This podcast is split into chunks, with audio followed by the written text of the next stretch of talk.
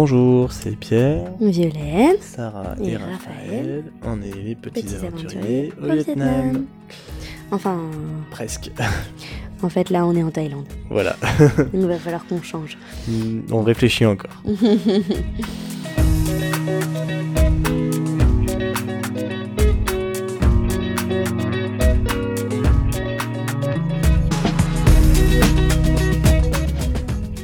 Alors bienvenue dans l'épisode 13.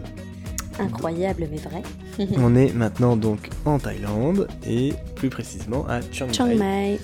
Dans un Airbnb qu'on a pris pour 5-6 jours pour se poser un peu après ces 3 semaines intenses De euh, pérégrination. au Vietnam. Et, Vous avez euh, pu voir l'effet que ça avait sur moi. Ce soir, promis, je ne baille pas. et donc euh, voilà, on profite euh, de ce nouveau pays, euh, les yeux grands ouverts, euh, pour faire plein de découvertes. Tout à fait. Alors on parlera dans cet épisode de, de nos derniers jours au Vietnam et euh, principalement de nos derniers jours de road trip dans la région de Ha Giang, qui était formidable, Hum, C'était génial. et euh, notre euh, retour à Hanoï, puis notre départ pour la Thaïlande. Et puis on vous donnera nos premières impressions Mhm. sur ce super pays qu'on découvre, la Thaïlande. Et on fera aussi un, un petit bilan du Vietnam. On a sorti quelques, quelques chiffres amusants à vous donner. Alors, euh, Ha Giang et la suite et fin de notre road trip. Ah, Violaine est en train de bailler. Ah zut, Non, j'ai pas baillé. il n'a pas fait de bruit. En fait, je ne baillerai pas pendant que je parle. C'est ça ma résolution. On a, en fait, c'est- pour commencer par la fin, on, a pris une photo euh, de notre retour à Ha Giang avec euh, un ami québécois qu'on a rencontré euh, sur place. Euh, et nous l'a envoyé euh, quelques jours après, et là on a complètement halluciné sur la tête qu'on avait. Mais euh, les yeux gonflés, euh, Complètement naze. bridés et presque. hein. La mutation On vietnamienne. n'avait jamais vu nos têtes euh, comme ça. Et même les filles étaient explosées. Elles s'étaient pris un matin après le café. Donc euh, là, je pense que ouais, vraiment, on a tout donné pendant, pendant plusieurs jours. On a pris cher, ouais. les derniers. Mhm. Alors c'était génial, mais vraiment, on était explosés. Euh, et pourquoi tout ça? Bah Parce que, euh, donc, une fois qu'on est arrivé à Dongvan, quand on s'est enregistré, euh, on était dans le froid toute la journée Mhm. mais euh, très heureux de faire ce, ce grand voyage à moto. Euh, qui a bien failli ne pas se faire pour diverses raisons hein, de sécurité pour les enfants, de météo, de dingue. C'était pas évident qu'on arrive à, à faire cette, cette épopée-là, à la vivre. clair. Et euh, du coup, on était d'autant plus heureux de, de le faire qu'on a vraiment cru qu'on ne le ferait pas. Et on a eu des super conditions. Même s'il faisait froid, Mm. ça, on se l'est bien pris en, on s'est adapté. en pleine, en pleine poire, hein, parce qu'on s'attendait pas à avoir aussi froid, mais on n'a pas eu de pluie, quoi. On a vraiment eu, euh, pour le coup, des conditions qui étaient quand même bonnes, notamment deux très belles journées, et heureusement, parce qu'effectivement, je pense que s'il avait plu, là, ça aurait été sensiblement différent. Ouais. Le froid Impossible. se serait euh, Ouais. engouffré euh, davantage encore, donc donc c'est tant mieux. Et euh, carrément, et du coup, on a pu bien profiter, surtout euh, après ces deux premières journées, qu'on avait euh, un petit peu décrites hein, dans le dernier Mm. podcast. Donc, le troisième jour, on s'est réveillé à Dongvan, dans, dans cet hôtel qui n'avait pas de fenêtre. C'est-à-dire qu'il y avait un trou béant Mm. ouvert vers le vers l'extérieur où il fait 6 degrés, quoi. Donc on s'est levé de bonne heure, de bonne humeur et on est allé à Lungku, L-U-N-G-C-U, euh, donc à 25 km, c'est-à-dire Mhm. une heure de route, euh, dans les petites routes de montagne défoncées, euh, à la donc frontière chinoise, avec euh, donc un drapeau planté tout en haut d'une tour. Et donc on peut monter tout en haut de cette tour. Donc, alors voilà, c'est un lieu hau- hautement touristique, mais de gens qui viennent ici à moto, quoi. hein. Mm. Donc ça limite quand même pas mal. Donc, pas mal de jeunes backpackers. Euh, On est tombé avec un groupe d'Israéliens qu'on a suivi pendant trois jours après. C'était trop drôle. Et, euh, et donc euh, sympa à la vue. Et puis on a vu la Chine hein, pour le coup Ouais. de- du haut de cette tour. Donc, très symbolique, mais on était vachement contents. ouais. La vue était assez incroyable, toujours avec des belles rizières. C'était chouette. Et on s'est fait pas mal prendre en photo aussi, nous quatre sur la moto. Des marrant. vidéos, des photos, ouais, ça, ça a été drôle. Euh, et donc sur le retour, euh, petite anecdote quand même, franchement il n'y a pas eu de soucis sur la route de, pendant ces 5 jours-là, sauf sur le retour de Longkou, où j'ai dû m'écarter euh, sur la, la, petite bande de terre entre le bitume et le fossé, parce qu'il y a une moto qui est arrivée en face de nous, et qui transportait une sorte de grosse pièce en bois perpendiculairement à la, à la moto. on n'a pas compris tout de suite ce que c'était. Et donc il y a une deuxième moto qui est passée deux minutes après, donc là on s'est bien écarté cette fois-ci, et qui transportait un cercueil. Voilà. Et on a compris en fait que la première moto transportait le couvercle du cercueil. du cercueil. Ambiance. voilà, ça aurait été marrant de se faire foncer dedans par un cercueil. Heureusement c'est pas arrivé. Euh, et donc, euh, dans la suite de la journée, on est allé vers le, le clou du spectacle. Mm. Donc, le, le, col de Mapileng, M-A-P-I-L-E-N-G. Euh, et là, on a carrément halluciné. C'était trop beau. Le plus beau paysage de tout ah notre voyage, de tout le Vietnam. grandiose. Euh, donc euh, là, ça grimpe, ça grimpe, ça grimpe, et on arrive en fait. Et tu cailles, tu cailles, tu cailles. Donc on arrive sur une succession de, de, de, de falaises, et la route qui est mais taillé à l'intérieur. Euh, et donc on a ce privilège C'est sur le flanc de, de la montagne. il n'y a que ça d'ailleurs. Le long du, du, flanc de la montagne. Mm. Ça et des vue, villages. Une vue absolument dingue qu'on s'arrête. Euh... Mais le relief est du coup ultra hostile, donc il ouais. n'y a rien qui a été construit, mis à part euh, ces villages, on ne sait même pas comment ils font et pour on être sait là. Pas comment ils font. Et, et une route où on est, où on est quoi. Mais avec un, un, un de... dénivelé, voilà, mais de ma boule. un vide de 300-400 Et la route est vraiment à flanc de, de versant, donc euh, si tu regardes sur la gauche, euh, c'est le vide. Total. Et puis il y a une, une, hauteur incroyable, quoi. Donc c'est complètement étourdissant, toi tu te sens minuscule, tu ressens la puissance de la nature, euh, c'est ça monte tout de suite, quoi. C'est ouais. assez fort, ouais. Alors, malheureusement, il était déjà un peu tard, donc on s'est pas arrêté pour faire le, la petite randonnée qui était proposée pour aller carrément sur les crêtes. Donc euh, bon bah voilà, on l'a pas fait. Par contre, euh, on, a, on a profité de, j'en ai pas parlé, du, on est allé en, en haut du fortin euh, français, mm. donc en ruine, qui domine le, la ville de Dongvan. On avait dormi. Et pareil, super belle vue, des grandes rizières. On se rend pas compte quand on est dans la ville, qui est un village rue en fait. Et quand on arrive en haut, on découvre en fait tout l'environnement qui est absolument euh, magnifique Incroyable. aussi. Donc bon, voilà, c'était plus facile, on Avec en a profité. des cultures étagées incroyables, ah, un ouais, paysage génial. génial, ouais. Donc là, on en a pris plein la vue. Ouais. Et donc après Mapileng, et bah, très rapidement, on redescend vers la, la, la, la ville suivante qui s'appelle Meovac, M-E-O-V-A-C. Euh, et là, ville qui est restée encore bah, pas touristique par rapport à Dongvan. Hein. Mm. Euh, on s'est vraiment senti dans une, une, petite ville vietnamienne comme on en avait pu voir de temps en temps. Et, euh, et donc c'est quand même une ville parce qu'il y a une, une, une densité de population importante, il y, a, y, a, y a du bâti, euh, mais ça reste assez authentique. Quoi. Et ça draine euh, tous les villages aux alentours, ouais. à mon avis à 50 km aux alentours. Ouais. Et donc, euh, on n'avait pas de plan, donc c'était la première fois qu'on arrivait dans une ville sans avoir réservé de, de logement. Mais on savait qu'il y avait de, de l'offre. Hein.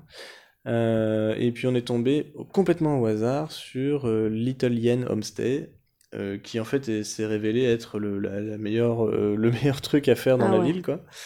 Et on a eu trop de chance. On a été accueillis par Simon, un, un Belge, un Belge qui s'est installé là il y a six Il a rejoint sa copine. qui est la, en fait la fameuse Yen, qui, qui est donc la fille, ouais, la fille des, des hôtes qui a ouvert le homestay et, mm. Et qui est donc sino-mong, donc à la fois chinoise mais aussi mong. Et, euh, et, donc on a découvert beaucoup de choses, on a eu l'occasion de pas mal discuter avec notre, notre hôte belge. Il nous a appris plein de choses. Ouais, et il nous a fait part aussi de ses premières impressions puisqu'il débarquait tout juste et il a vraiment fait un choix assez assez dingue de, de, de, un peu tout lâcher en Belgique et de mmh. venir s'installer ici, qui est vraiment un village reculé, reculé. C'est-à-dire que pour se rendre là, euh, faut une grosse journée de bus ou de moto depuis Adjang, et pour aller à Adjang, il faut une journée depuis Hanoï.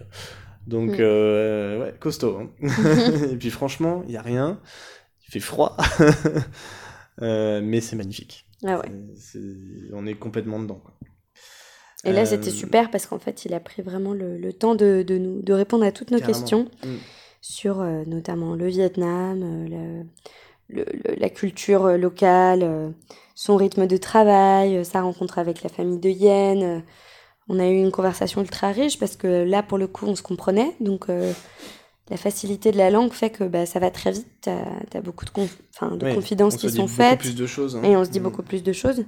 Et, euh, et, donc, on a appris plein, plein, plein de choses différentes, euh, notamment sur euh, le fait que la population au Vietnam, elle est vraiment portée par l'amélioration de, de, de, des techniques de médecine.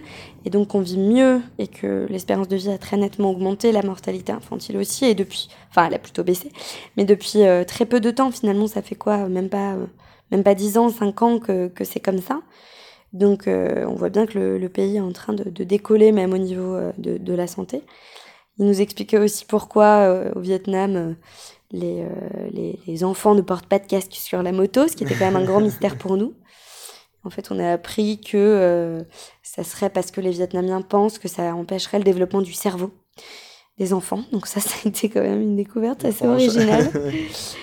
Il nous a aussi évoqué euh, les rapports avec la police et la, la corruption, quoi. Le, le, fait que globalement, euh, c'est un système qui est quand même très, euh, très rodé. Euh, quand tu intègres la police, c'est un investissement de ta famille qui a vraiment fait pour, tout pour que tu arrives dans, dans la police parce que derrière, toi, tu vas en fait aller euh, réclamer de l'argent. Euh, ça peut être euh, à ceux qui ont une moto, ça peut être ceux qui ont une voiture, ça peut être à ceux qui ont un commerce.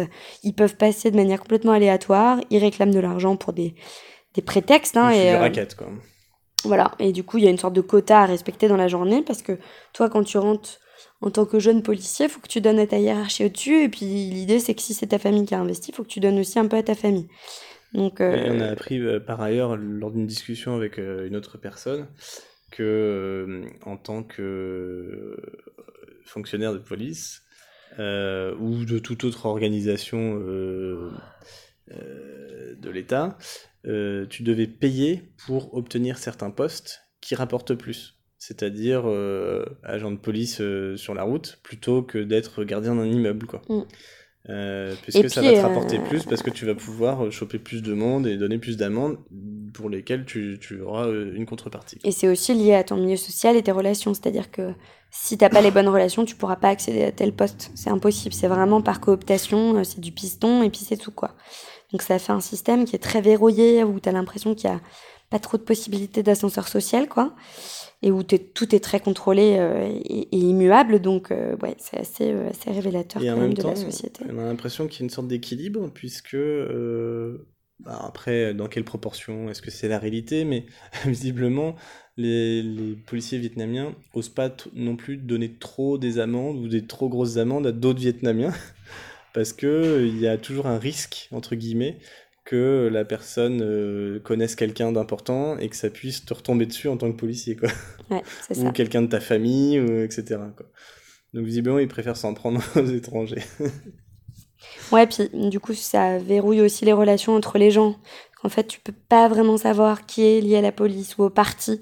Et donc, en fait, cette pudeur que mm. qu'on imaginait euh, liée peut-être au confucianisme, ouais à la, la spiritualité, certainement, certainement ouais. d'ailleurs, hein, mmh.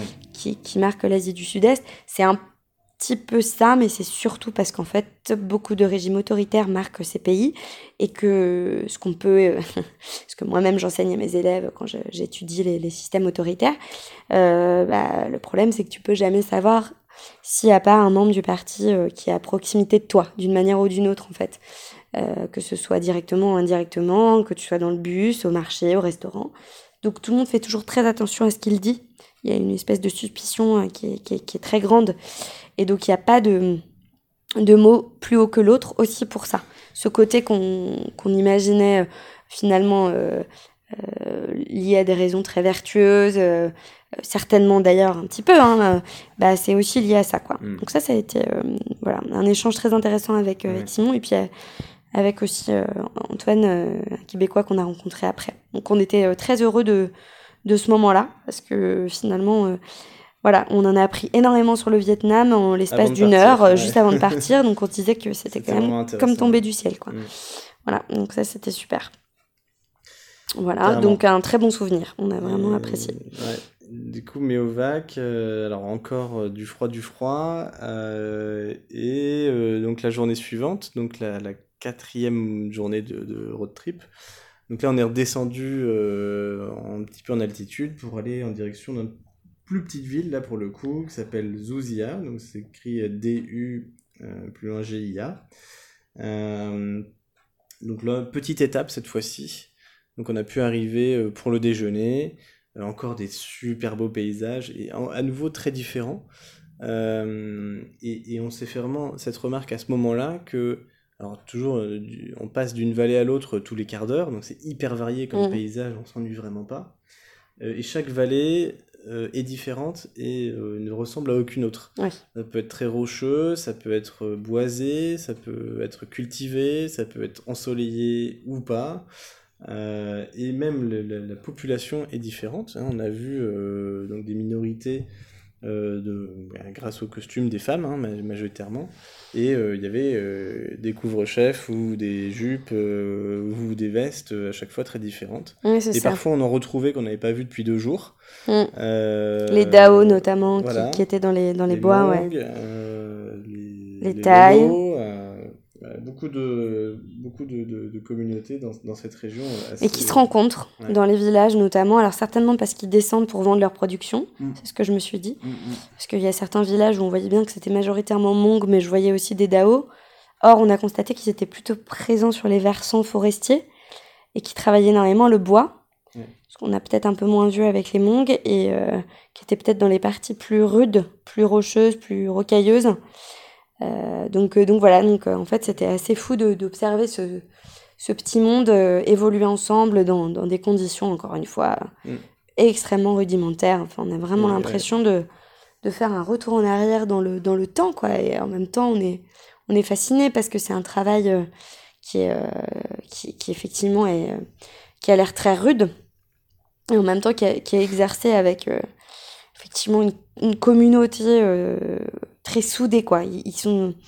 Enfin, la, dimension de, de, la collectivité, là, elle est très forte. C'est la famille, hein. Ouais. Et euh, C'est vrai qu'on a eu le temps d'observer ça euh, parce que nos, journées de moto étaient, étaient ponctuées d'observations de, de, euh, assez particulières, quoi. Mm. Et, euh, et, donc, c'est bien, ouais, je pense, d'avoir pu euh, le constater, ouais. constater. Et, euh, et c'est vrai que c'est très surprenant pour nous de se dire, mais pourquoi ils n'utilisent pas une machine pour faire ce qu'ils sont en train de faire? C'est-à-dire monter, monter une colline, monter une route avec euh, des fagots de bois ou des, branchages qu'ils ont ramassés plus bas. Oui, bon, ça, on, imagine bien quand même que c'est la pauvreté qui explique... Mais euh, sans doute, mais euh, c'est vrai que c'est... Enfin, de se dire que malgré tout, alors qu'ils voient bien qu'autour d'eux, il y a plein de solutions techniques qui pourraient, non pas les soulager, mais bouleverser leur vie, mm. ben, ils gardent le courage de le faire hein, quand même au quotidien. Quoi. Ouais, alors moi, c'est vrai que je l'avais plutôt vu comme euh, quelque chose qui n'est pas encore arrivé, tout simplement parce qu'on est encore dans des conditions de, pauvreté qui euh, ne permettent pas d'avoir la possibilité d'acheter euh, ces, ces, ces, matériaux qui coûtent cher. Puis on l'a constaté d'ailleurs quand on a, quand on a, traversé les, les, les, villages et, et qu'on a vu les maisons. Enfin, c'était incroyable, quoi, parce que vraiment, là, pour le coup, c'était même plus des tôles ondulées comme on avait pu voir dans le sud du Vietnam quand on avait accompagné les sœurs, quoi où effectivement ça faisait très bidonville. Là, il y a un charme fou parce que tout est fait en bois, mais c'est mm. quand même des planches qui ont été euh, clouées les unes à côté des autres. C'est pas tout à fait effectivement euh, euh, isolé, quoi. Donc concrètement, là, on avait très froid et on voyait enfin, c'était fou, quoi. On était dans des, dans des conditions ici de, de rudesse en termes de vie qui étaient impressionnantes.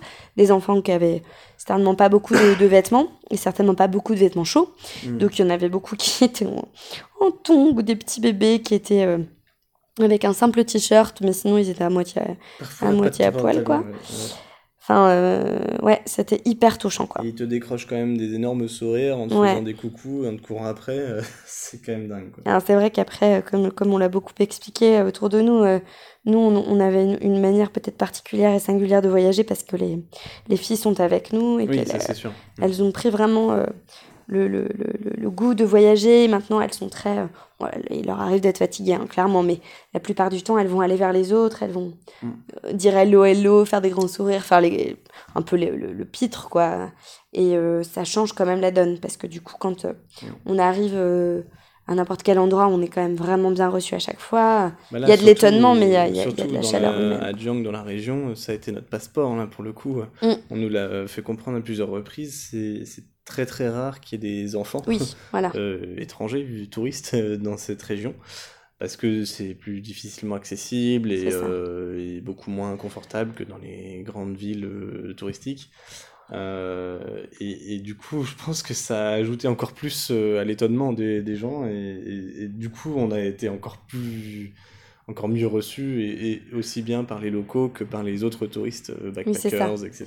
Et ça, c'est ce qui nous est arrivé quand on a poursuivi après être allé à Méovac au village suivant, à Zouzia, à Zouzia où là, on, on est arrivé là pour le coup, c'était un tout petit village, mais vraiment tout petit, qui est en train, je pense, de démarrer euh, l'accueil de, touristes backpackers, hein, parce que c'est globalement des jeunes hein, qui arrivent, donc c'est clairement logé chez l'habitant. Euh, et il y en a un notamment qui a plutôt bien réussi son affaire, mais comme il disait, lui, ça fait deux ans qu'il a ouvert son truc, mm. donc c'est tout récent. Et il en a fait un truc super d'ailleurs, c'est hyper joli ce qu'il a fait, c'est chez lui qu'on a, qu'on a résidé. Euh, et, alors le nom précis, je me rappelle plus exactement. Green, c'était pas Green? Non, ça c'était un autre. Je ne me rappelle plus, euh, mais le principal de, de cette dès l'entrée, euh, effectivement, euh, on, y arrive et et alors là, c'était fou parce que là, clairement, la plupart étaient en costume traditionnel. Autant à Dongvan ou, ou Meovac, c'était présent, mais c'était pas du tout la majorité des gens. Autant là, tout le mmh. monde était en costume traditionnel. Presque l'ensemble des maisons étaient des maisons sur pilotis traditionnels en bois. Mmh. Euh, enfin, c'était incroyable, quoi. Et, euh, et, donc, on a fait une balade parce qu'il y avait euh, une balade de proposée qui doit être à la base plutôt un chemin emprunté par les paysans qui vont travailler dans les champs, quoi. Et c'est le cas. Et c'est le cas. Hein. Et pas du tout une rando, mais, mais le fait est qu'il y a un chemin. Donc, pour nous, c'était assez aisé, du coup. Et il y avait des motos, mais pas trop. Donc, c'était vraiment facile d'aller marcher avec les filles. Euh, et, alors là, bah, on s'est retrouvé à voir tout le monde qui nous suivait. et on est passé donc par des villages, là pour le coup vraiment reculés, parce que pas du tout sur la, la route principale. Euh, et, euh, et, là, encore cette, ces fameuses maisons. Mais enfin voilà, c'est les vrais logements quoi. c'est pas c'est pas pour faire beau, pour faire un hôtel ou quoi que ce mmh, soit. Non non, c'est là en maison. On a, on a, eu vraiment l'impression de voir la vraie vie. on voyait bah ouais. ouais.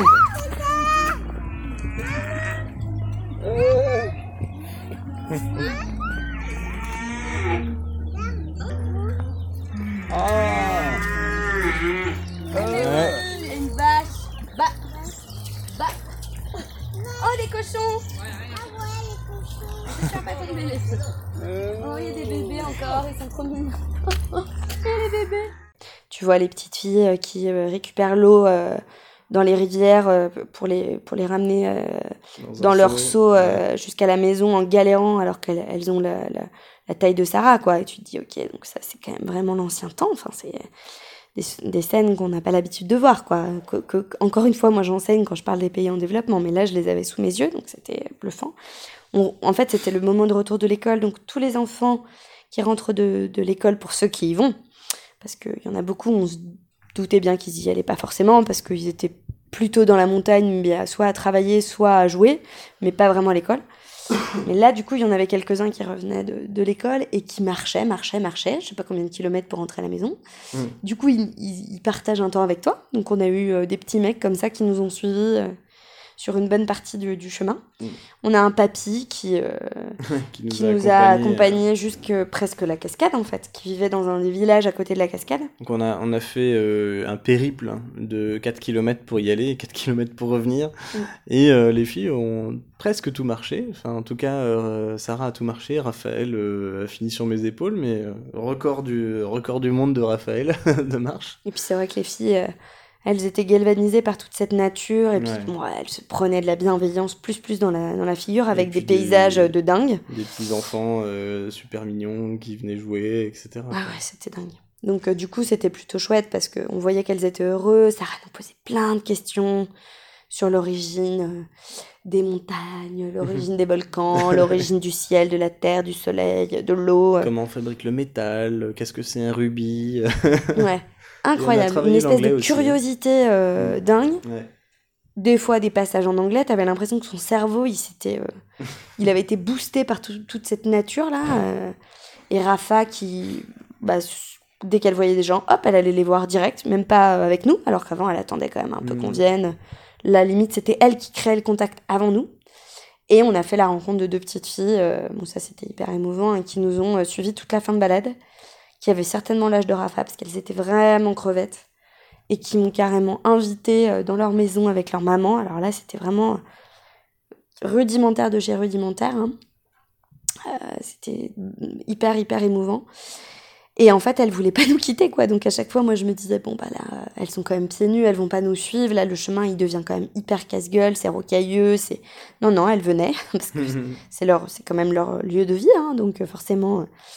Du coup, moi, je me retrouvais à faire gaffe que Rafa tombe pas, alors que elles, euh, du haut de, de leur, euh, de leurs trois ans, je pense, euh, elles, elles traçaient toutes les deux en se tenant la main. Elles étaient trop mignonnes. Et Rafa, trop contente d'avoir deux copines. bon, ça a été une Ouais. balade dont on se rappellera, je pense, pendant longtemps. donc, un très beau moment, quoi. Et on est retourné euh, bah, dans, dans la nuit, puisqu'on marchait quand même pas très vite. Et euh, on est arrivé donc euh, dans notre euh, homestay, et puis entre-temps, il y avait beaucoup de monde qui était arrivé. Et donc on a fait une, une soirée euh, retour vers le futur. donc on s'est retrouvé avec des gens qui avaient 10 ans de moins que nous. Ouais, ça, c'était drôle. ça. Et on a tous dîné ensemble, on a bu quelques bières et et il y avait un feu de camp. Donc là, on a vraiment, vraiment apprécié. Donc on a passé la soirée au coin du feu. Et là, euh, bon, il y avait des chouette. Chiliens, des Argentins, des Espagnols, des Allemands, des Anglais, euh, des Néerlandais, de toutes les nationalités, incroyable. Mm. Et à nouveau des Belges. Oh, lo mío es eh, Lamas, L-A-M-A-S, barra baja 16. Prueba mi papel. Ese soy yo. Actually, we, we met those guys in uh, Tamco under Nenbin, and they had like this autism. Et notamment un- deux, deux copains là qui voyageaient. euh, Frangin. Ils étaient frangins Ah oui, d'accord. Et, euh, et en fait, euh, il y en avait un qui était photographe avec qui on a beaucoup discuté. Parce que justement, lui, il se sentait euh, assez mal à l'aise euh, de ce, ce tourisme-là, en fait. Il- en tant que photographe, oui, il avait envie de prendre des photos, mais en fait, il était, euh, il savait pas forcément trop comment créer le lien.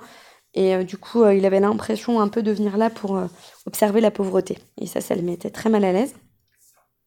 Et du coup, il y avait beaucoup de, de fascination pour tout ce qu'il voyait, mais en même temps, voilà, il était assez gêné euh, euh, après ces quelques jours. Et, et il disait que, bah, du coup, il, il imaginait bien que pour nous, ça devait être différent parce qu'il y avait les filles et qu'il comprenait que ça devait être fatigant de voyager avec des enfants, mais que ça devait être vraiment formidable de pouvoir euh, créer du lien comme ça grâce à nos enfants, quoi. Elle donne beaucoup de sens à notre voyage et on s'en est vraiment rendu compte euh, pendant ce, ce road trip, hein, qui, est- qui était un peu l'extrême pour nous de, de, de l'aventure. quoi.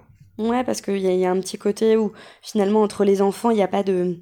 C'est moins compliqué euh, qu'entre les adultes. Et du coup, les choses se font plus naturellement. Il y a juste le souhait de, de, de se rencontrer pour jouer, pour rigoler, pour euh, faire euh, des, des bêtises, je sais pas. Du coup, c'est beaucoup, beaucoup plus simple. Et, euh, et, et finalement, il n'y a pas ce- cette différence, euh, ce côté biaisé de... Mm. Tu viens d'un pays riche et moi d'un pays plus pauvre. Enfin, Mm. voilà, donc euh, c'était assez intéressant d'évoquer ça avec, euh, avec eux. Donc encore une fois, une discussion assez riche. hein. Très, très intéressant. Donc euh, c'est vrai que ce trip, nous, ça nous a plu aussi pour ça, parce qu'on avait la possibilité de, De rencontrer beaucoup de gens. dans tous ces logements qu'on n'avait pas réservés d'ailleurs, de rencontrer... Ouais, donc l'imprévu s'invitait à peu près à chaque journée, mais de, de belle manière, quoi. ouais, Non seulement on avait des, paysages très très différents, mais en plus on avait euh, la surprise de découvrir à chaque fois euh, du coup des personnes euh, venant de différents horizons, qui n'avaient pas du tout le même âge que nous, qui avaient voyagé différemment. Et c'était riche aussi pour ça, quoi. C'est sûr. Et non, carrément. Et donc, ouais, bonne soirée et dodo dans la cabane, dans le jardin. Et, euh, et le lendemain, on a été euh, très efficace et on est parti 8 heures. Euh, et euh, bah, c'était pas si mal parce qu'on avait euh, 100 km à faire et sur des routes euh, quand même encore très sinueuses et, euh, et aussi euh, sur la fin en très très très mauvais état. Donc c'était carrément un- une piste en terre sur laquelle roulaient des énormes poids lourds, donc euh, avec des ornières. euh, c'était très rigolo euh, du coup à, faire à moto, mais c'était très lent. Mais encore une fois, on, a eu des paysages mais fantastiques. On est monté sur un haut de col où on caillait et puis on est redescendu aussi vite. J'ai pris énormément de plaisir à conduire, surtout sur cette dernière journée. Euh, Alors moi, j'ai- toi, Vio, t'as conduit un t'as conduit peu. un petit peu, mais, Mais j'ai galéré, j'ai vraiment T'as galéré, été so- euh, super courageuse, euh, t'as passé des, des endroits euh, vraiment compliqués. Franchement, ouais. Mais euh, voilà, c'était, c'est sûr que t'avais pas non plus l'expérience, mais, euh, mais t'as été, euh, t'as été au bout du truc. Quoi. c'est ça. Et j'ai compris que Pierre euh, était fatigué, mais que c'était pas pour rien. Parce qu'en fait, c'est c'est complètement épuisant. Et du coup, c'est euh, enfin, le, principe de rouler en montagne, euh, de faire attention à pas rouler sur de- des flaques d'eau, des, des traces d'huile en même temps. euh, Il y a des moments où ça grimpe à fond. Et tout d'un coup, tu dois repasser en première. Et en fait, repasser en première, ça implique d'embrayer et donc de, de faire ça assez rapidement pour pas avoir le poids de la moto qui te pousse en arrière parce que c'est le vide. Petite pression, surtout quand tu as tes enfants. Et tout d'un coup, dans ce fameux virage, tu as des trous dans la route de Maboule, ce qui fait que ta moto, elle dérape. Non, mais c'était euh, démentiel. Et il faut que tu gardes ton regard au loin. Voilà. J'ai fait un bon résumé de, de ce que j'ai vécu de manière Comment tu l'as vécu ultra euh, intense. Donc je l'ai fait, je me suis dit, je, je, je lâche pas l'affaire, je m'en fais quelques-uns, mais il y a un moment où en fait. rassurer l'auditoire, tout ça à 10 km/h. Oui, hein, j'étais extrêmement lente, euh, et donc c'est aussi pour ça qu'à un moment, euh, parce que psychologiquement c'était trop pour moi, et aussi parce que je sentais que Pierre gérait 15 fois mieux, je me suis dit, bah c'est cool, tu l'as fait, mais en fait là, je, je pense qu'il faut euh, savoir être lucide et, et passer le flambeau. Donc j'ai été heureuse de pouvoir passer le flambeau à Pierre. Et, euh, et je me suis, j'ai constaté qu'effectivement, on, on avait aussi fait ce trip à Adjang. Sachez-le pour ceux qui voudraient tenter l'e- l'expérience, parce que Pierre était méga à l'aise sur une moto, quoi. Et que du coup, il avait quand même cette, euh, cette expérience qui faisait qu'on était, euh, on, est quand même, on était safe dans le sens où il avait déjà pratiqué la, la moto en montagne et c'était pas une découverte. Parce que c'est quand même pas la même chose que la conduite que j'ai faite euh, avec un petit dénivelé sur des petites routes mignonnes, sympas, où là, j'avais pas de difficulté. Vraiment, quand il y a du dénivelé, c'est pas la même, quoi. Voilà. Donc, euh, Mais c'est encore plus de plaisir du coup. mais euh, voilà, mais pour les les motards, pour les euh, motards, c'est du plaisir, ça ouais. c'est sûr. C'est évident. C'est ça. Et, euh, et donc bilan, euh, alors chose importante, on, à aucun moment on a croisé la police. en soi, c'est pas grave, mais dans cette région-là, euh, alors bon, ils, ils mettent des amendes quand on n'a pas le permis international, mais on l'avait, donc là-dessus il n'y avait pas trop de risques. Mais aussi, il y avait un risque qu'ils nous mettent une amende parce qu'il faut, il aurait fallu payer une sorte de visa euh, pour avoir le droit de circuler dans cette Mm. région. Mais euh, personne ne savait vraiment s'il fallait vraiment le payer ou pas. Donc nous, on l'avait pas pris. Et euh, au final, bon, bah, on a eu du bol, on n'a pas été contrôlé. Alors que d'autres ont été bien contrôlés et ils ont bien dû payer, quoi. Ouais.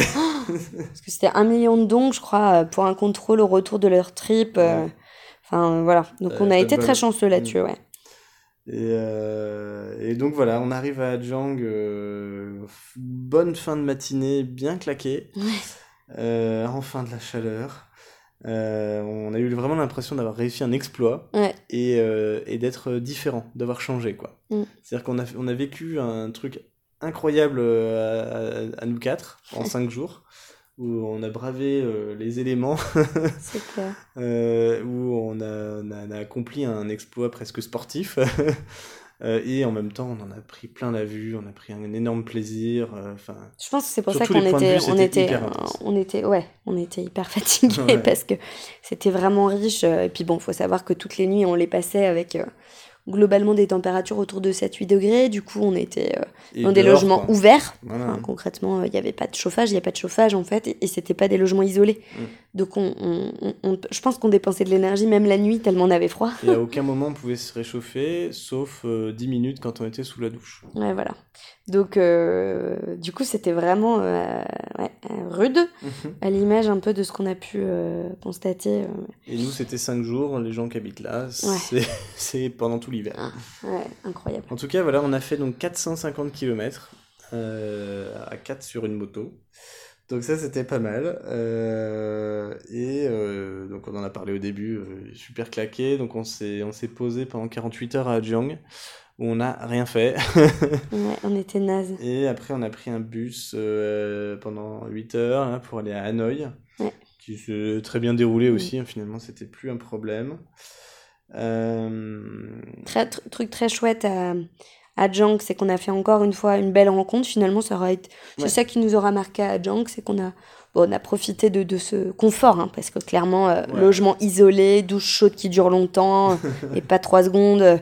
Enfin, euh, voilà. marcher un peu avec les filles, là, euh, ouais, c'était, et là, tu réalises le confort et tu, tu le savoures. Et Des vêtements propres. et les filles, c'était chouette parce qu'elle elle-même, elle disait Oh là là, tu te rends compte, maman, on a de l'eau chaude. Enfin, il y avait des réflexions sur euh, la chance qu'on avait et la valeur des petites choses, et ça, c'était sympa. Et donc, on a rencontré euh, Antoine du Québec, euh, qui, euh, lui, était en voyage, un très très beau voyage pour le coup de, de réaliser, hein, parce que tout seul, volonté de retourner au Vietnam, parce que le, le pays de, de ses origines, qu'il avait quitté quand il avait 6 ans, avec les fameux boat people qu'on connaît, hein, qui, qui s'embarquaient pour, pour la mer sans avoir de, de destination terrestre précise, juste pour fuir les persécutions euh, du régime communiste pour ceux qui vivaient dans le sud en fait. Et lui, bah, sa famille a vécu ça puisque son père était, euh, était euh, combattait en fait avec le sud, puisqu'il vivait dans le sud du Vietnam pendant la guerre contre les Américains. Donc du coup, il, voilà, il nous a raconté cette expérience-là, ce souhait de, revenir sur le pays de ses, origines et de mieux le comprendre. Et il nous a expliqué, euh, bah, oh, pareil, dix mille choses sur, euh, sur ce que lui comprenait, parce que bah, lui il parle la langue. hein. donc en fait, il, il avait un témoignage intéressant aussi pour ça. Et donc voilà, donc euh, pareil, il y a beaucoup de questions qu'on trouvait des réponses. Il nous a expliqué un petit peu le, le petit côté qui, lui, le, le fatigue avec le Vietnam. C'est, que finalement, il n'y a, pas de. L'État est présent, mais finalement plus pour de la corruption.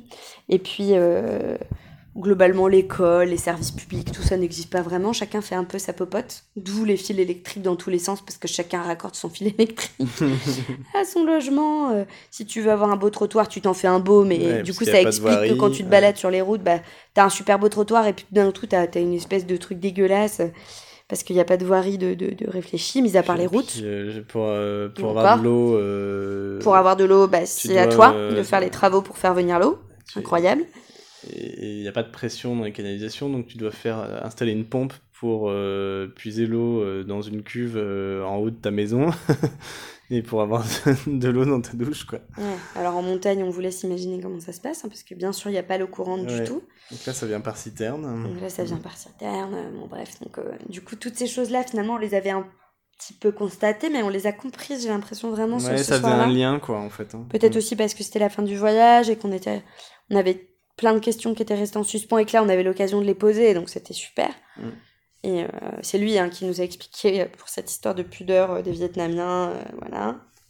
Et, et du coup, Mm. qui nous a aussi raconté ce que c'était que qu'être Viet Q, quoi, de finalement arriver dans son pays. On se disait, bah, c'est super, toi, tu, tu parles vietnamien. Il disait, oui, enfin, bon, je suis vu d'une manière un peu drôle parce que Déjà, il est reconnu par son accent. oui, voilà, il est, il est pas vu comme un Vietnamien, donc euh, il est un peu euh, observé. euh, les gens sont, sont pas forcément très, très à l'aise ou en tout cas agissent normalement devant lui parce que euh, il est pas vraiment vietnamien.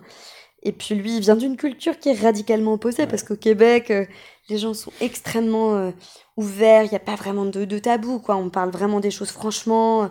On est quand même dans une société ultra progressiste où les femmes et les hommes sont vraiment considérés à part égale. euh, où on évoque l'homosexualité d'une manière extrêmement facile, euh, enfin, même par rapport à la France, ils sont vachement plus en avance, quoi. Même Et on des dit- enfants, ouais. l'éducation. Sur la, sur la bienveillance, sur le, la maltraitance, toutes ces questions-là que qu'on commence à évoquer vraiment aujourd'hui, les neurosciences.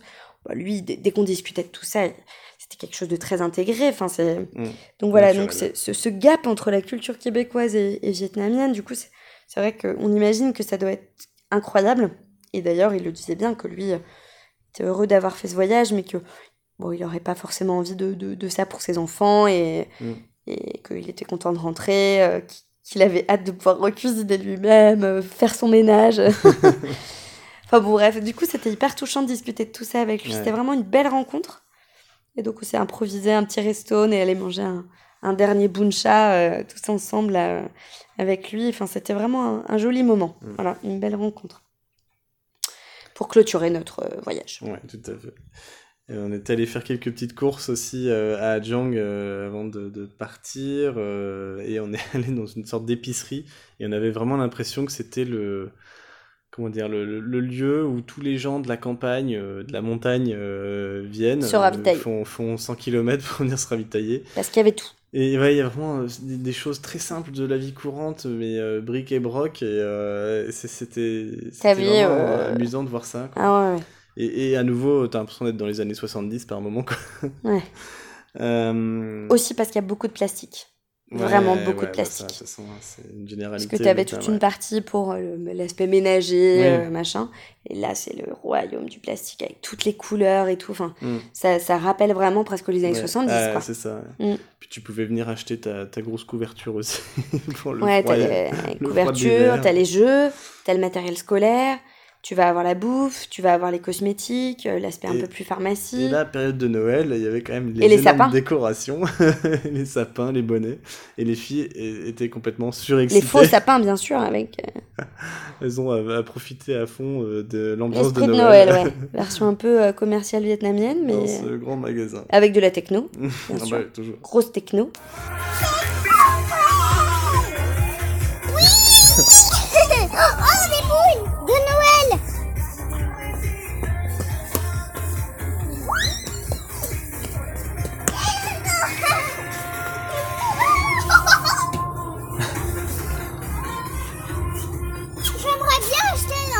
Bonnet de Noël. Moi aussi. Et un sapin. Oh, oh regarde papa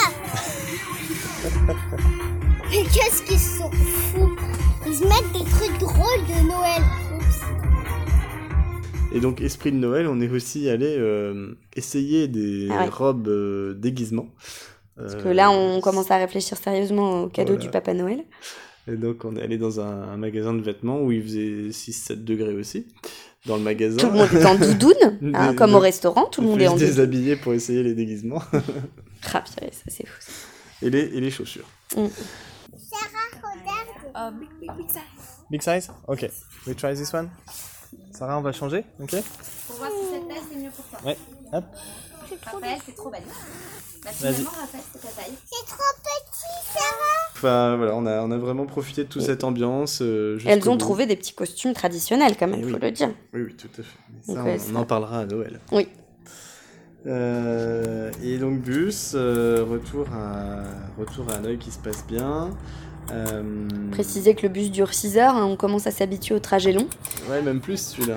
Euh, Ouais, 7 heures. ouais. Et donc on se fait débarquer euh, à 10 km de notre hôtel, pas loin de l'aéroport, euh, au milieu de nulle part. Plus de connexion internet. Donc on demande à des gens de nous, nous appeler un, un- un taxi et puis bon, tout se passe bien. On arrive à notre hôtel, on est accueillis euh, bras ouverts. On n'était même fois. pas. euh, C'était très surprenant parce qu'on était naze. On avait 7 heures de bus dans les pattes quand même. Euh, tu sors, t'es un peu groggy, machin. Et on était sur le bord d'une route, au bord d'un boui-boui un peu dégueu, avec que des, des bagnoles, des, des motos qui klaxonnent. euh, C'est la nuit, tu te cailles. Et on était posés quoi. Euh, Et là, et là, on s'est dit, ah ouais, on a quand même vraiment vécu au Vietnam trois mois parce que je pense qu'on aurait vécu ça au début, ça aurait été quand même un peu chaud. on n'est pas surpris. Et là, on l'a vécu assez simplement, même la commande du taxi, on s'est pas trop stressé. euh, C'était surprenant ce moment. on s'est Bah, on s'est étonné ouais, nous-mêmes. Ouais. Même le voyage de 7 heures, bon, c'est toujours un peu. mo- Moi, je suis peut-être un peu moins détendue que Pierre, mais je suis toujours surprise de voir qu'en fait ça se fait avec les enfants, quoi. Parce que finalement, les filles ont dormi, Sarah s'est endormie euh, à fond. Et puis bon, bah du coup, elles ont fait leur coloriage, euh, elles regardent la route. Après, bon, on les occupe quand même, hein, on est obligé de trouver des petits jeux. galère. euh, Mm. Mais voilà, tu vis une heure un peu galère où tu dois trouver des subterfuges pour les occuper. Mm. Mais ça se fait quoi, ça se fait vraiment, donc faut, faut vraiment pas se dire que ça c'est compliqué, que c'est pas jouable. Non, non, ça se fait, ça Mm. se fait vraiment. Après, on a un peu de pâte à modeler, des coloriages, on a, on a trouvé vraiment des petites techniques qui marchent bien. C'est ça. Mais mais faut le savoir pour les familles qui voyagent quoi. Et euh, donc euh, voilà, une nuit dans un hôtel confort à Hanoï, près de l'aéroport. Donc on avait une matinée à tuer avant de- de- d'aller prendre l'avion. Donc on allait faire un tour au marché du coup, oui. où ils hallucinaient tous de nous voir parce que c'est vraiment pas un quartier où il y a des, des touristes. Et euh, donc encore une fois, euh, des sourires de partout. Des... Et puis on était content de, de se réimprégner une dernière fois avant de partir de, de cette ambiance pure vietnamienne qu'est le, le marché. Et Sarah, encore une fois, a scotché devant euh, le stand de poissonnerie. Ah oui. Et pourtant, c'est violent. hein. Franchement, même moi, j'ai du mal à regarder. Il défonce les poissons, quoi. Alors là, c'est vraiment la. manuel et ça, la- je crois que Et ça, en fait, ça lui euh, parle. Ah oui, oui, complètement. Et puis le travail de la viande, Écailler le aussi, poisson. parce que on voit ça. hein. Ouais. Bah, Donc on est resté un quart d'heure devant. peut-être à un moment, elle va flipper. Mais euh, le principe de. Parce qu'elle est quand même avec un énorme couteau de dingue là, qui, qui, qui- qui tape ultra fort. Elle, elle te décapite ton poisson en deux-deux. Je pense qu'elle est impressionnée de voir une femme aussi euh, faire un métier euh, comme ça, très euh, manuel, très puissant, justement. Et c'est, ça, il y a du sang partout, hein. Mais Mm. là, les filles, elles étaient là, elles, elles regardaient ça tranquillou loulou. Limite, nous, on était plus choqués qu'elles, quoi. Enfin, c'est, c'est assez fou, les enfants. C'est ça. Et puis, bah, pour une dernière fois, on s'est fait réveiller par le coq. On espère que ça arrivera moins, mais. Bah là, là, ça va. Dans en Thaïlande, être, euh, euh, au- pas au de réveil avec le coq. Ouais, en tout cas, au milieu d'une grande ville, euh, ouais, c'est bon. Non, non, là, il n'y a pas de coq. non, Euh, mais à Hanoï, on était. voilà, même à Hanoï. Ah oui, non, mais par contre, au Vietnam, tous les matins, on s'est fait réveiller par le coq, c'est sûr. Et puis, euh, bah, direction euh, l'aéroport, euh, où là, on change complètement de monde. On a l'impression d'être euh, à New York. c'est hyper classe. on paye en dollars. le café coûte 5 euros. et, là, pour la première fois de notre vie, de, moi, j'en ai connu beaucoup des aéroports. on- Il y avait une aire de jeu pour les enfants. Ah ouais, trop Donc, bien. euh, bah, génial, puisqu'on avait deux heures à tuer dans l'aéroport, bah, c'était parfait. Donc, elles ont joué euh, comme des petites faux folles et ça s'est ultra bien passé. Ouais, Ah ouais. Donc là, avion, euh, 1h30 de vol, donc hyper vite fait. Donc Sarah euh, a eu la bonne idée de suivre tout avec son petit livre euh, qui décrivait l'avion. Euh, donc chaque étape, euh, le contrôle, euh, le passeport, le moment où on passe la- dans la passerelle pour monter dans l'avion, le décollage, l'atterrissage, etc. Donc c'était génial. Et le, livre est resté dans l'avion. À la compagnie aérienne d'ailleurs. Est-ce qu'on ravit de récupérer ce petit livre pour les enfants? Comme on essaie de se décharger de nos affaires régulièrement, bah, fait très bien. de perdre des choses. Voilà, et puis bah, on, on s'était bien euh, Allez. préparé mentalement à l'arrivée aussi euh, à Chiang Mai. Non, J'allais dire qu'on a aussi acheté euh, de nouvelles baskets pour moi parce que les miennes sont définitivement mortes à Adjang. Voilà, tout va bien. Et du coup, je me suis trouvé des fake euh, Adidas, pareil, dans notre quartier, là, pas du tout touristique, que j'ai euh, j'ai payé du coup euh, 15 euros. Euh, ouais, sans doute, ouais, même moi. Très confort, euh, qui feront l'affaire peut-être le temps de la fin du voyage, mais, euh, C'est pas bien. mais en tout cas, j'avais des trous dans mes chaussures, donc il fallait agir. En même temps, tu veux trouver des vrais, c'est pas évident quoi. Non. Et puis là, du coup, euh, on est quand même en train de porter les mêmes affaires, faut bien le dire, depuis trois mois et demi, trois Mm. mois.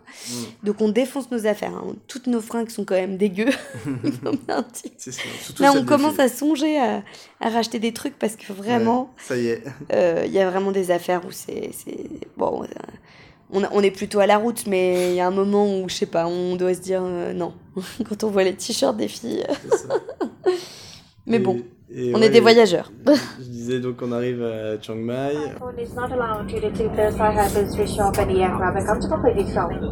Do the cabin opening the overhead compartment and before leaving please make sure that you have your personal and travel. On, on savait exactement ce qu'on avait à faire. Donc, euh, alors, ce qui est super, c'est qu'en Thaïlande, on peut arriver sans, sans visa. Donc, euh, la sortie de l'aéroport se fait super bien. Euh, distributeur, on retire des sous. Après, euh, stand, euh, stand téléphonie, on donne notre téléphone. En fait, tout est hyper bien rodé aussi. Quoi, Ah, hein. on n'a pas eu à faire grand chose en fait. hein. Donc là, on paye euh, ouais, 20 balles pour avoir deux, deux semaines de téléphone avec la 4G. Et puis, bah, voilà, quoi, c'est parti. Euh, Le petit grab. euh, un grab qui nous amène euh, devant chez nous Le- et euh, le Airbnb avec la, la clé à dispo et on s'installe comme chez nous. le il même 20h30. cérémoniel qu'au Vietnam qu'on a bien in- intégré, quoi, maintenant. Tout ça est bien rodé, même avec les enfants, ça se passe bien. On a l'impression que vraiment on peut arriver n'importe où dans le monde de manière aussi facile et ça, faut l'avouer quand même la technologie et tout, tout la- la- ouais, toute la technologie actuelle nous, permet cette facilité. Mm. Euh, Et là, on découvre notre logement trop content, quoi. Ouais. Donc euh, on a l'impression d'arriver dans un autre monde. La, la Thaïlande, les premières impressions, en fait, c'est que c'est pas du tout le même niveau de vie que le Vietnam. Euh, alors, Même dans les capitales, hein, là, on compare Ouais. bien, on sait bien qu'on est à Chiang Mai et qu'on va pas comparer à Adjang. Alors c'est sûr, on y était la semaine dernière, donc ça nous fait un choc. Mais on sait bien que, voilà, si on compare, c'est avec Hanoï ou avec voilà. Saigon, quoi. Mais le, le bâti, il est vachement plus classe, quoi. Euh, Mm. Ça roule beaucoup, beaucoup plus en voiture qu'en moto. Les trottoirs, ils sont nickel. voilà, déjà mieux, disons. Oh, bah. C'est quand même beaucoup plus Alors les fils électriques, c'est toujours un peu Ouais. compliqué. Mais, mais par contre, euh, Il y a quand même une atmosphère asiatique, ça c'est clair, Mm. dans le mode de vie, etc., dans ce qu'on ressent. Mais par contre, tu te sens euh, vraiment plus euh, dans du pays développé, quoi. Ouais. Clairement. Et pourtant, eh ben, on mange toujours pour le même prix. Euh, On voit les prix affichés, ils semblent pas délirants. On se loge pour la, part- la fourchette haute de notre budget, mais en même temps dans un truc super classe. Donc euh, c'est assez surprenant. Qu'il y a un contraste là-dessus. Puis là, on a compris aussi pour coup, les logements qu'avec les filles, euh, et ça, il y a pas mal de familles qui le disent aussi. hein. Au début, tu veux absolument avoir plusieurs chambres, euh, le, le nombre de lits qu'il faut. En fait, les filles, euh, tu Ouais. leur mets un matelas par terre, bon. elles dorment, quoi. Ouais. Donc, du coup, là, c'est ce qui se passe, c'est qu'on n'a qu'une seule chambre, mais ils nous ont mis deux petits matelas. Donc, comme ça, les filles peuvent Et dormir à côté de nous. Et en Ouais. fait, on a un petit salon, on a une chambre et c'est suffisant, quoi. Finalement, les, les fameuses deux chambres qu'on qu'on recherchait au début, c'est pas nécessaire, quoi. Ouais, ça, on s'adapte bien aussi. Mm. Et, euh, ouais, voilà, c'est. Euh, on est, on est- je pense qu'on est content de retrouver euh, ce confort, du coup, Ouais, ça de retrouver bien. des produits. Bah, c'est qu'on a besoin euh, de se reposer là, parce qu'on voilà. on a fait trop de, trop de logements différents. Et ouais, et puis trois mois à vivre quand même pas mal à la route. Euh, On va vous dire le nombre de logements. Et ouais. Et, et, et, je- et ce qu'on s'est dit aussi, c'est qu'il faut être honnête, si on avait commencé par la Thaïlande et qu'on avait été au Vietnam, je pense qu'on aurait été émerveillé d'arriver au Vietnam en se disant ah, c'est génial, on, on se sent hyper libre, c'est l'aventure, etc. Euh, voilà, on- je pense que dans les deux sens, ça nous aurait plu. Oui. Pour d'autres raisons. Mais en tous les cas, euh, c'est vrai que, bon, en plus, la nourriture, on va pas se mentir, c'est un truc de dingue. c'est trop bon. C'est clair. Là, on a déjà mangé. euh, On a galéré ce soir, mais sinon, pour l'instant, ça a été absolument fantastique. Trouver Franchement. La, la nourriture thaï, mais c'est. On Puis peut pas comparer, mais, mais c'est quand même absolument. En fait, dans la fameuse fin, soupe thaï euh, au lait de coco, t'as de la feuille de cassis, t'as de la citronnelle, du citron vert, des tomates, des oignons. Le de T'as des, des, ouais. des, des- arômes qui sont, euh, du, qui sont délicieux. Moi, j'ai pris la fameuse soupe aux crevettes, là, euh, spéciale dédicace à Macaro, d'ailleurs, qui m'avait dit Allez, s'il te plaît, il faut que tu manges ça pour moi, c'est tellement trop bon. Et effectivement, c'est une tuerie. C'est ça. Et, euh, Et le pad thaï aussi. Bon, alors, euh, par contre, bon. attention, expérience, expérience.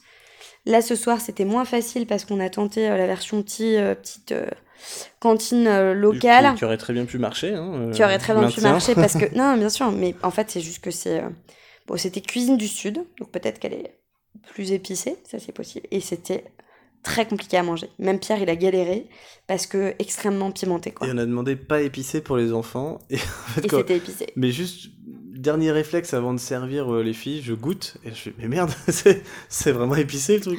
Ça passe pour moi, mais euh, c'est épicé quoi. Du coup, bah, j'ai mangé les trois plats qu'on avait commandés et puis on est parti. pourtant je me suis mise autre, au piment euh, mais là là c'était même pas possible quoi donc bon bah ça fait partie du voyage hein. Donc là, je suis, je suis un peu mal ce soir là. Donc en. Thaïlande c'est plus épicé quand même que ce qu'on a Ouais. pu goûter de très épicé au Vietnam en tout cas c'est plus pimenté Ah, c'est clair. faudra qu'on fasse attention pour les filles quoi Alors après, comment se déplacer Pour l'instant, on n'est pas trop chaud pour la moto. Euh, puis, c'est pas là indispensable non plus comme ça l'a été au Vietnam. Euh, on mais a découvert un mode de transport Voilà. original le pick-up euh, rouge, donc ça s'appelle les voitures rouges. Il y a un nom de taille que je n'ai pas retenu. Euh, c'est hyper caractéristique du, de la Thaïlande et, et apparemment même de Chiang Mai. Et le principe, il est assez amusant. je- je- J'avoue que je n'ai jamais entendu parler de ça. Euh, donc tu vas voir le chauffeur, donc tu, tu l'arrêtes sur la route et tu lui dis bah je veux aller là, tu montes sur ton Google Maps et puis soit il te dit ouais ok, soit il te dit non non je passe pas par là. Et s'il te dit ouais ok tu payes euh, 30 bahts, donc euh, euh, même pas un euro, c'est Mm. un, un euro, euh, un euro, voilà un euro.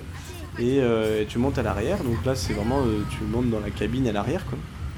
C'est un peu aménagé, il y a des banquettes. Euh, et il va t'amener à un moment là où tu veux. Mais si, si c'est pas tout de suite parce qu'il doit déposer quelqu'un d'autre d'abord, euh, c'est normal. Mm. Et là, ce soir, euh, on a eu on deux a une expériences. visite quoi. touristique Euh, une première expérience où c'était direct, donc très rapide. Et puis deuxième expérience où on est allé de l'autre côté de la ville d'abord. Donc on est passé par le marché de nuit, qui était très beau. Parce qu'il faut savoir que ce truc est complètement ouvert. Hein, que ce Ouais. soit à l'arrière, il n'y a pas de fe- fenêtre ou à peine. Enfin, en tout cas, c'est ouvert de tous Ah, côtés. c'est génial, du coup. Et du coup, c'est très rigolo. Les filles, il y a euh, des néons de toutes les couleurs, enfin, c'est la boîte de nuit, quoi. ouais, autant les filles étaient fatiguées au- aujourd'hui, hein, elles, sont, Ouais. elles, elles-mêmes sont Ils, fatiguées ils font là. tous des bruits, des ru- bruits de voitures de course aussi. hein. Et ainsi que les tuk-tuk. euh. Ouais.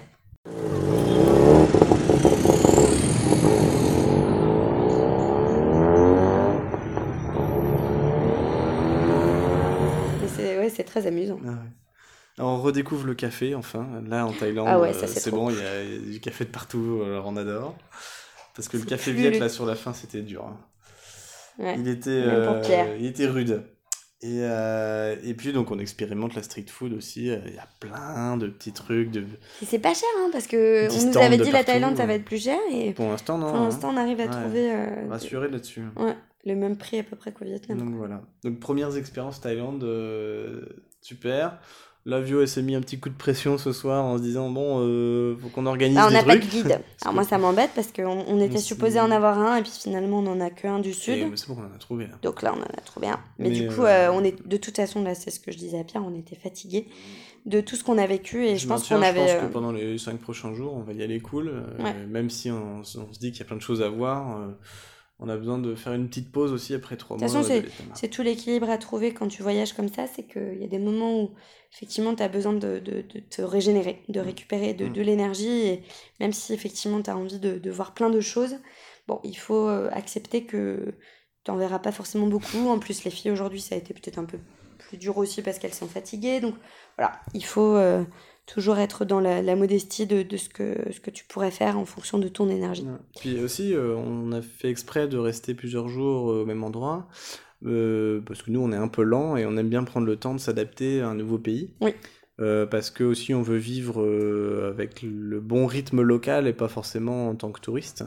Mm. Et ça prend forcément plus de temps pour se poser les bonnes questions, trouver les bonnes réponses, faire ses expériences, faire Mm. ses erreurs, pour, euh, pour apprendre et progresser et euh, voilà, avoir de l'expérience. Donc, euh, non, non, je pense que ça va, ça va bien se faire. Il y a, il y a un, il y a un débat, on en parlera sans doute la prochaine fois, sur euh, aller voir des éléphants, dans Ah quelles ouais. conditions, à quel prix. euh, Parce qu'en fait, on en avait parlé filles, parce euh, que beaucoup de familles ont été justement dans un sanctuaire qui est très réputé à côté de, de Chiang Mai, qui est vraiment réputé pour respecter les éléphants, sauf que, euh, ça coûte 100 euros par personne. Euh, ouais, c'est presque ça, c'est 77 euros l'adulte et 30 euros euh, les enfants, quoi. Donc, euh, Donc en gros, t'en as pour euh, 250 balles, je crois, un truc comme ça. Et on n'imaginait pas que c'était aussi cher. On sait très bien que effectivement c'est pour de, de bonnes raisons. c'est critiquable, en effet, de, Parce que de monter sur des éléphants. c'est c'est un sanctuaire pour les animaux en général, je Mm. crois, donc ils ont besoin d'argent. Ils, ont, ils vivent vraiment de ça pour, pour permettre aux animaux d'être mieux traités et soignés. Mais c'est vrai que nous, par rapport à notre budget, c'est compliqué et on a quand même dit aux filles. Donc bref, on est en questionnement. Mm. On se renseigne un peu, on vous en dira plus la semaine prochaine. Mm. Donc voilà Voilà, pour les premières impressions en Thaïlande. Euh, Après, pour le bilan Vietnam. oui, alors je voulais- j'avais juste oublié de dire un truc sur le Vietnam à, à où on s'est fait une petite balade et on est arrivé dans un terrain vague à un moment. en fait, on s'est fait Ah ouais, mon Dieu. sauter dessus par un Doberman énorme. Il y en avait trois autres derrière. Et là, euh, là, je me suis dit, ok, donc on est à 4 sur la moto. euh, il faut que je fasse demi-tour pour vite partir. Et le truc galope, mais je sais pas à quelle vitesse. Et donc, euh, selon mes calculs, il nous sera sauté dessus avant que j'ai fini mon demi-tour. et donc là, la pression est montée très vite. Mais euh, j'ai gardé la maîtrise de la moto euh, en me disant, bon, je préfère faire un demi-tour lent pour pas qu'on se casse la gueule. Parce que là, sinon, c'est vraiment la merde. Et, euh, et en fait, j'ai sorti mon pied pour commencer à lui taper dessus s'il y avait besoin. et en fait, j'ai un micro coup d'œil et je me suis rendu compte qu'il avait une muselière. Et tout de suite, la pression est redescendue. Je me suis dit, bon, ok, on risque rien en fait. Et en fait, il s'est arrêté. En fait, je pense Mm. que c'était plus pour nous impressionner. Mais vraiment, c'était très impressionnant. Hmm, très mauvais moment. Et c'est marrant parce que c'est vraiment l'apprentissage du pas de côté. C'est-à-dire qu'il y a des fois ça fonctionne, Ouais, mais il y a d'autres moments où il faut pas jouer, quoi. voilà. il faut bien observer. Et c'est vrai que les chiens euh, en Vietnam, t'as- deux comportements. Qu'ils soient euh, en, en liberté. et C'est chiant. Oui. Et alors, soit ils, ils sont. Oui, mais il y en a plein qu'on a croisés qui sont euh, en Ouais, ils liberté, sont- ils mais. sont tout mous, quoi. Mais, ouais, Et puis il y en a quelques-uns qui sont un peu flippant. vénères. Ouais. Et tu sais pas trop lequel va venir te t'emmerder. c'est très bizarre. Ah ouais, c'était pas agréable ce moment. C'est ça. Dieu. Alors, petit bilan chiffré du Vietnam. Et, euh, On a réfléchi longuement sur la moto. Voilà, voilà. On, va, on va vous les livrer comme ça. Hmm. En Euh, chiffres, en chiffres. Allez, on en fait un chacun. Donc, Vas-y. 26 logements, 16 motos 1500 km de parcouru. à moto. Euh, environ 500 heures passées sur nos téléphones euh, pour la préparation et l'organisation des voyages et euh, sur tous les réseaux sociaux. Oh my god. Alors pour les repas, c'était globalement entre 50 et 500 000 dongs. Le Voilà. moins cher et le plus cher. Ouais, pour les moins chers, plus chers. C'est-à-dire entre 2 euros et 20 euros pour la famille. Et en sachant que le repas à 2 euros, il y en a eu un et il était excellent. hein. Ouais, c'est vrai. Euh, le pire repas, c'était euh, à Hué, où par erreur, on s'est arrêté dans un resto où on a mangé des abats. Mm. Et c'était ignoble. Mais il y en a eu qu'un et tous les autres étaient franchement bons, Ouais, voire excellents. Ouais, tout à fait. Donc c'était vraiment juste cette expérience qui avait été dé- désolante. Euh, meilleur repas à Hué aussi, avec Queenie, qui nous avait accueillis. euh, on vous en avait parlé avec sa famille et elle nous a fait découvrir l'association Banseo qu'on connaissait déjà et Nem Louis, qui était euh, l'équivalent de brochette que tu mettais dans des feuilles de riz avec du concombre et une- tu trempais dans une sauce de, de cacahuètes et Ah ouais. c'était mais Délicieux. délicieux. Et aussi, bien sûr, euh, le poisson à la tomate euh, cuisiné, euh, c'était des sardines, je pense d'ailleurs, par euh, Mama Kim. Alors elle, c'était sur l'île de Cham, Ouais. euh, à côté de Hoi An, où euh, on a juste halluciné de la sauce qu'elle avait préparée. Le poisson était délicieux, enfin vraiment euh, un très très très très très bon souvenir. Après, on a mangé plein de bonnes choses, mais ça, c'était les meilleurs. Alors la nuit la plus longue, euh, c'était donc à Dongvan pendant le road trip moto, euh, dans l'hôtel euh, qui n'avait pas de fenêtre. On a dormi tout le monde entre 22h et 8h du mat. Ouais, ouais. Et la nuit la plus courte, elle a duré une heure et demie, deux heures. Mm. et ça, c'était dans la province de Bintuan, au début de notre voyage, quand les filles étaient encore en Décalage horaire. horaire et qu'on devait se lever à 5 heures du mat pour aller à la messe. Avec Sai. Quel bon Mmh. souvenir. Ah oui, c'était incroyable ce moment. Ça paraît loin, mais ça, on l'a vécu. Et euh, après, euh, embrouille avec les locaux, on peut dire que concrètement, il y en a eu deux. Donc, euh, quand on vous dit que c'est un, un pays où, où il fait bon voyager, c'est vrai parce que Mm. On n'est pas euh, assailli par les tensions qu'on peut imaginer, euh, que nous, on très- vit d'ailleurs. euh, On est très gentils aussi. hein, qu'on vit, euh, qu'on vit aussi en France, hein, quand on vivait à Paris, quand voilà, on expérimentait Mm. les tensions qu'il peut y avoir entre, entre personnes. Alors effectivement, bien sûr pas du tout là en hein, euh, à Lille il n'y a pas ça. Mais c'est vrai qu'au Vietnam, voilà, les gens sont quand même extrêmement accueillants et, et, puis, euh, et Mm. puis pas, de, pas de, de, de, de violence dans les rapports. Quoi. Alors, la température la plus froide, euh, donc à 6 degrés à Dongvan, euh, et la plus chaude, euh, bah, plus que 32 degrés, parce que de toute façon, au-delà de 32 degrés, c'est c'est Je très commence chaud. à galérer. Et donc ça, c'était à Saigon. Alors, maladie à cause de la nourriture, bah, zéro. Donc ça, c'est cool. On n'a pas été malade euh, du tout.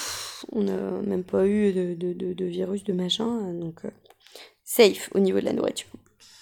Euh, nombre de whisky bu, seulement deux, mais j'ai beaucoup apprécié. C'était du Jim Beam. Nombre de cigares fumés, bah 5. Il y avait une boîte de 5, donc 5. Ah oui, au moment de ma dingue, Pierre a passé des moments compliqués, donc il s'est autorisé un petit kiff. C'était à ce moment-là. parce que c'était quand même dur pour lui. Euh, pour les bières, je pense qu'on en a bu un certain nombre, hein, parce que, À nous deux, on a mon compté Dieu, horrible. 70 litres. Là maintenant, on est plus, on est plus tranquille. On, on- Mais on pas peut boire des, des repas, des repas avec de l'eau, mais c'est vrai que le démarrage a été fort. Massage 1, Un seul. donc on a été plutôt sage. euh, On a ouais. été massage. Pardon. Pierre fait beaucoup de blagues en ce moment, sachez-le. D'ailleurs, les filles, il faut que je les enregistre parce qu'elles arrêtent pas de dire Ah, mais papa, il fait des blagues. Et alors, moi, j'ai pas le droit d'en faire parce que sinon, c'est Si, pas t'as le drôle. droit, mais elles sont pas drôles. Ouais, c'est, je me. Merci. Alors, nombre de burgers mangés, euh, 3. 3. Nombre de feux 50. hein, ça, c'est évident. près. Nombre de plaquettes de chocolat achetées, 2. Cadeaux reçus par les filles, euh, bah, des câlins. euh, pff, Indénombrable. Ouais, c'est ça. Plus de 200, quoi. Đó. Không biết nào. Con no, no không biết nói. Ê, ê, ê, ê, ê, tu vois là, pas trop. Cái này, pas trop la nez. Oh. Dans tes poches, elle en est. oh, c'est hyper gentil. Mẹ mẹ đây, à mẹ đây, đúng ở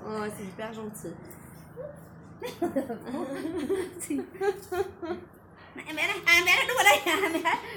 Đấy. Comme ça, vous pouvez manger dans vos poches. Hyper pratique. Ouais. C'est comme si c'était un petit apéro. Ouais, hein. Et, ouais. Et, et. Un bisou, un bisou, on fait un gros bisou. Un gros bisou. Bien nè. Ô, nhiều quá. À, cảm ơn đấy, phải nói đấy. Cô không biết nói, cô đâu không biết nói. Papa, tu fais un bisou Tu dis. Ah, ramasse pas, mon chat. Elle te dit de pas pas ramasser parce que c'est Ouais. sale. Papa, tu fais un bisou Un bisou Allez, un câlin, mon chéri. Oh, pas. Oh, C'est clair Ciao nhá Tạm biệt Très bien. Un gameplay Soirée sans les filles, il y en a eu deux. Et il y en aura une troisième cette semaine. Ouais, on a trouvé une babysit pour cette semaine, on est trop contents. Jour de pluie, 5 Je crois bien. à ouais. peu près. Mais par contre, c'était violent. C'était pas de la petite pluie, c'était de la grosse pluie. Euh, le niveau de plaquette euh, le plus bas pour Vio lors de sa dingue, 80 000. Voilà. un chiffre qui a un peu obsédé notre vie pendant quelques temps. Et donc les nationalités rencontrées pendant le voyage, alors c'est peut-être pas exhaustif, mais euh, toujours amusant de noter Au ça. moins une dizaine, une quinzaine. Vas-y, ouais. Hollandais, Après tchèque, polonais, allemand, français, belge, australien, espagnol, chilien, russe, roumain, brésilien, canadien, anglais, japonais, euh, coréen, chinois, israélien, suisse. Italien. Et lituanien. et québécois. Ouais. voilà. Et je crois qu'on a fini pour ce soir. Eh bien, il ne nous reste plus qu'à vous dire Sawadi Kham. Non, c'est pas ça. Oui, c'est ça, Sawadi. Sawadi Kham. Ah si, et, Et toi c'est Sawadi Kroup. Sawadi Kham. Oui, parce que pour les filles et les garçons, c'est pas pareil. et à la semaine prochaine. À la semaine prochaine. Salut.